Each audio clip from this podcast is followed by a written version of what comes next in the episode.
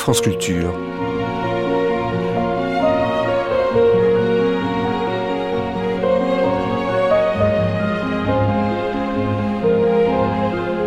France Culture la nuit, une mémoire radiophonique. Une province qui s'incarne dans des personnages, jeunes et moins jeunes, mais aussi dans un fleuve, en fait personnage principal d'une fiction. Au micro de Pierre Lost, Michel Perrin évoquait, le 3 décembre 1973 sur France Culture, son dernier roman, Le Buveur de Garonne. Le Buveur de Garonne, qui vient de paraître chez Flammarion, est le dixième ouvrage de Michel Perrin. C'est un livre dont on parle beaucoup. Mais Michel Perrin est aussi journaliste et auteur dramatique. Ses ouvrages précédents portaient comme titre La partie de plaisir, Le soleil dans l'œil, La sensitive, Barbastre, La flemme, Le petit Jules, Le cercle, Moiselle S et La chineuse.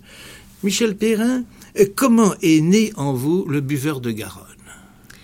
Je crois qu'il est né différemment des autres, c'est-à-dire que euh, j'ai eu envie de restituer un climat, un climat que je pensais menacé, c'est-à-dire le climat des bords de la Garonne. Euh, et donc j'ai rêvé, disons, pendant un certain temps sur ce climat, et pour le protéger, j'ai eu l'idée de placer quelqu'un au bord de l'eau. Et avec ce climat et avec ce personnage, je me suis en quelque sorte lancée. Alors que d'habitude, quand j'écris un roman, c'est beaucoup plus corseté et je sais beaucoup plus ce qui va se passer. Avec celui-là, j'y avais beaucoup pensé, mais je me suis vraiment euh, jetée à l'eau et j'ai vu ce qui arrivait. Enfin, j'ai eu moi aussi des surprises, un peu comme un lecteur. Les personnages principaux de votre livre sont à la fois la province, le fleuve, et aussi Rémi, Étienne, Bernard, les trois frères, Jean, euh, Agnès et Lison, qui sont deux amis de classe. Voudriez-vous évoquer un peu chacun de ces personnages pour vous? Euh, La province. Oui, la province, Là aussi, j'ai voulu dire quelque chose de précis, c'est-à-dire que j'ai voulu montrer la province à la fois euh, telle qu'on se la représente, c'est-à-dire un peu ancienne, un peu démodée, un peu 19e siècle, et puis, la même province qui est bousculée par le monde moderne, c'est-à-dire qu'il se passe quelque chose, il y a un mélange un peu détonnant, au fond, entre ce 19e siècle et ce 20e siècle. Et ça, je voulais le montrer parce que je trouve qu'on le sent encore mieux en province. Cette contraction du temps, on la sent beaucoup mieux qu'à Paris. Donc ça, je voulais le dire. Et puis, euh, au fond, ça s'est incarné, c'est-à-dire que les personnages sont venus et il y a eu les personnages jeunes, comme justement Lison qui a 15 ans, Agnès qui a 16 ans, le jeune ouvrier Jean qui a a 19, et puis les autres qui étaient en somme les plus vieux, euh, dont les uns sont euh, des marginaux, euh, on pourrait même dire certains sont des paumés, et d'autres au contraire sont des très adaptés, trop adaptés, et au fond leur adaptation à ce monde, c'est un peu aussi une façon d'avoir de la puissance sur les autres, c'est-à-dire qu'ils ne, ne se récupèrent qu'en faisant un peu de mal en somme. Et quelle part de réalité et quelle part de fiction y a-t-il dans ces personnages que vous venez d'évoquer? Je crois que je connais bien la province, je connais bien les êtres de province, et quand on habite une petite ville, moi je suis née dans une petite ville de 5000 habitants qui n'est pas Basel, puisque Basel c'est en réalité la contraction de une ou deux ou trois villes, de deux ou trois villes plutôt, mais je connais très bien la province, ce qui fait que les gens qui ne sont pas vrais, ne sont pas faux non plus. Il y a des traits euh, des uns et des autres, et en somme, tous ces gens, avec leurs traits particuliers, se sont mis en mouvement. Et en somme, le mouvement est faux. Mais j'ai déjà remarqué que dans les livres où le mouvement est faux, c'est là qu'il est le plus vrai très souvent, c'est là qu'il exprime le plus euh, ce que l'auteur pense profondément en tout cas. Et dans lequel de ces personnages, homme ou femme, vous sentez-vous le mieux, le plus près? Moi, je suis un petit peu éparpillée quand même là-dedans, parce que le buveur de Garonne, qui se prend un peu pour un conservateur de la beauté, qui au fond fait un voyage sur place permanent, je n'en suis pas très loin, mais je ne suis pas un homme, je ne suis pas non plus androgyne comme lui. Bon, Lison, qui a 15 ans, est proche de moi, bien qu'à 15 ans, je n'ai jamais été une Lison, parce que quand j'avais 15 ans, on n'avait pas, euh, je sais pas, des, facultés d'attaque comme elle a. Euh, je suis aussi Agnès, qui est beaucoup plus euh, la jeune fille traditionnelle, bien qu'elle soit une personne libre apparemment, mais elle n'est pas une personne libre intérieurement, et donc elle incarne toute une espèce de féminité enfin, de victime, un peu style Iphigénie. Et il y a aussi ça en, soi. Mercedes aussi, je ne suis pas très très très loin de Mercedes. Et pourtant, tous ces personnages sont différents entre eux. Et quel est le personnage qui, sur le plan de l'écriture, a créé pour vous le plus de difficultés? Le plus de difficulté, ce serait peut-être euh, Bernard Dorgerès, le PDG de l'usine, dans la mesure où, au fond, j'aime tellement aimer mes personnages que lui, je ne pouvais pas euh, ni le détester tout à fait, donc je lui ai quand même donné certaines faiblesses ou certaines tendresses, mais en même temps, je ne l'aimais pas et, et je voulais quand même l'aimer comme un personnage, donc j'avais plus de mal avec lui qu'avec les autres. Il y a aussi un personnage que je citais tout à l'heure, mais que vous n'avez pas encore évoqué, qui est très important dans votre livre, c'est le fleuve. Oui. Oui, le fleuve, pour moi, il, est capital, mais je crois que ça, c'est ce que j'ai donné de plus profond, c'est-à-dire que mon enfance a été tellement tissée de ce fleuve, j'ai tellement vécu au bord de ce fleuve, euh, on allait tellement se baigner dans le fleuve, on était si heureux dans ce fleuve, et maintenant, il n'est presque plus rien pour les enfants, enfin pour les enfants qui ont 15 ans, 16 ans, il y a la piscine, mais il n'y a plus le fleuve, et, je crois que, euh, au fond, oui, j'ai voulu recracher tout ce fleuve qui était en moi et le donner à, d'autres, à ceux qui ne peuvent pas l'avoir maintenant à cause de la pollution autre chose semblable. Vous n'avez dit qu'un mot de Jean, Jean l'idéaliste. Voulez-vous l'évoquer un peu plus? 19 ans. Oui, Jean a 19 ans, il est ouvrier, fils d'ouvrier. Il est entièrement créé par vous. Il est entièrement créé par moi, mais il doit quand même ressembler à... Je dois connaître euh, des garçons de ce genre. Il ne veut pas être un robot. Il a vu en somme euh, l'humilité de son père et de son oncle qui étaient des ouvriers. Il, les voit accepter en somme qu'on fasse de n'importe quoi et tout accepter pour avoir un petit bout de retraite ou un petit bout de jardin euh, à cultiver. Et au fond, lui, il ne veut pas. Et il ne veut surtout pas accepter les tâches fractionnées. Il voudrait en somme faire de sa vie euh, quelque chose, construire vraiment quelque chose. Simplement, comme il a derrière lui un trop long passé d'humilité, il, a beaucoup de mal à exister. Et c'est pour ça que c'est lui qui fait l'explosion. Parce qu'en somme, il fait une espèce de duel avec le PDG par le truchement de l'ordinateur qui représente à la fois l'ordre, mais la négation de l'ouvrier aussi. Donc il lui fait un duel, et parce qu'aussi ils aiment la même fille qui est Agnès. Michel Perrin, euh, vous disiez tout à l'heure que vous vous sentiez assez proche de Lison. Et Lison, elle, euh, se sent faite de tant de morts que parfois il lui est difficile de se savoir elle-même. Oui, Lison, elle est euh, un mélange euh, total de vie et de mort. C'est-à-dire qu'elle, elle a une grande puissance de vie, mais comme elle n'est pas sotte, elle sait quand même aussi qu'elle est formée de tas de sédiments antérieurs, et, c'est sans doute ce qui fait sa contradiction. Cela dit, je pense que c'est une batailleuse et et qu'elle sera une force vivante.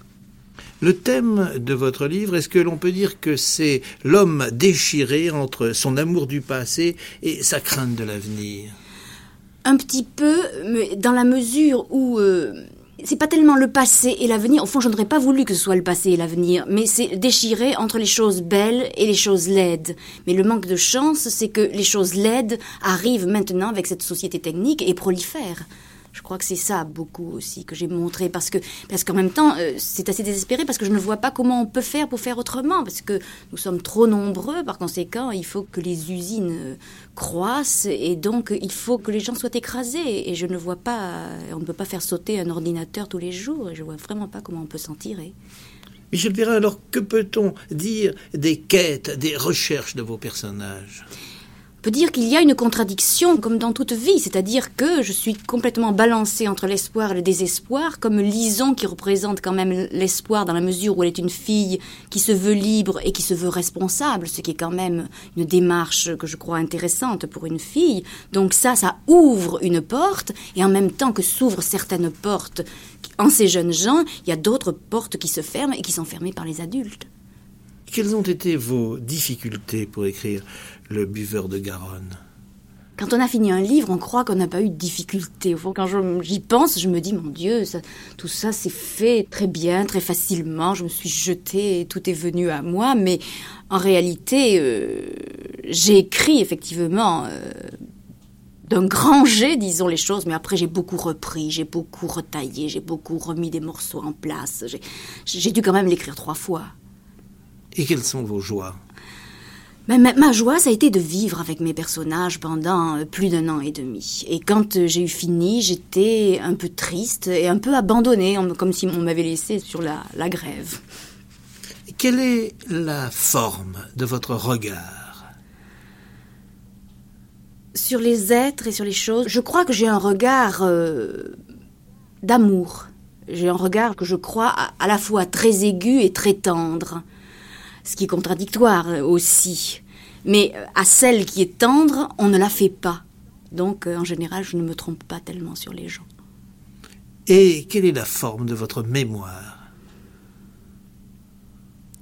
Je crois que j'ai la mémoire du cœur. Je, crois que je. Enfin. j'ai une grande confiance en l'intelligence du cœur. Alors je crois que ma mémoire, c'est cette mémoire de l'intelligence du cœur. Et aujourd'hui, quelles sont vos ambitions et euh, qu'attendez-vous du prochain livre que vous écrirez? Ben, Je voudrais aller encore plus loin. Euh, je voudrais euh, faire un livre peut-être encore plus vrai et encore moins réaliste. Celui-là, au fond, mes personnages agissent, donc... Mais pourtant, je ne pense pas que ce soit un livre réaliste, et je crois que dans le suivant, je voudrais aller encore plus au-dessous des choses.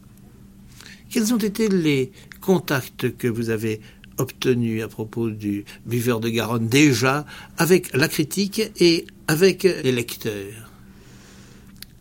Bah Avec la critique, euh, bah, j'ai l'impression que ça, tout, se passe, assez bien. Euh. on est toujours étonné quand on lit les critiques parce que chacun, au fond, tire le livre vers soi.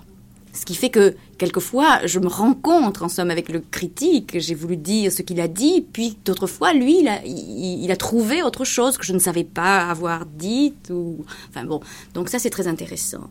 Et puis avec les lecteurs, euh, j'ai eu, eu quelques lettres assez enthousiastes. Ou pas mal de filles jeunes qui ont voulu se reconnaître enfin, dans mes personnages et qui c'était assez et qui se sont reconnues et qui se sont reconnues oui. Et qu'est-ce qu'elles vous disent qu'est-ce qu'elles euh, manifestent elles manifestent c'est comme ça. Comme si c'était moi euh, qui avais calqué quelque chose sur elles enfin comme si c'était elle qui m'avait donné quelque chose et que moi je l'avais restitué. Et au fond c'est ce qui peut arriver de mieux à un romancier. Et quel est selon vous l'avenir de la femme dans le monde de demain ah, son avenir, je ne sais pas, mais je pense qu'il est en tout cas entre ses mains si elle veut bien euh, euh, se prendre en considération, se regarder telle qu'elle est et ne pas se regarder toujours à travers le, prisme du regard de l'autre. Je crois qu'elle a à défendre son image, oui, à donner sa vraie image, parce que je crois qu'on a été quand même très conditionné, entre guillemets, par euh, l'image des romans, etc. Et que les femmes n'étaient pas tout à fait elles-mêmes et que c'est un très très gros travail pour se redécouvrir. Et l'avenir lui-même du roman, comment le voyez-vous? Ça, alors, je ne sais, je ne sais pas du tout. Je ne sais pas du tout parce que je n'y crois pas tellement, tellement. Enfin, je ne sais pas, j'ai l'impression que... Ou bien les romanciers ne donnent pas assez au lecteur, et c'est pour ça qu'il y a peut-être une désaffection. Et alors, il suffirait qu'ils se donnent davantage pour que tout soit bien, mais j'ai un petit peu peur que les romanciers ne soient pas assez généreux, justement, et que du coup les lecteurs ne le soient pas non plus. Je vous remercie, Michel Perrin, et je rappelle le titre du livre que nous avons évoqué aujourd'hui. Il s'agit du Buveur de Garonne, édité chez Flammarion. Cette émission a été diffusée pour la première fois sur France Culture le 3 décembre 1973. Vous pourrez la réécouter en ligne durant 1000 jours ou la télécharger durant un an sur le site franceculture.fr, rubrique Les Nuits de France Culture.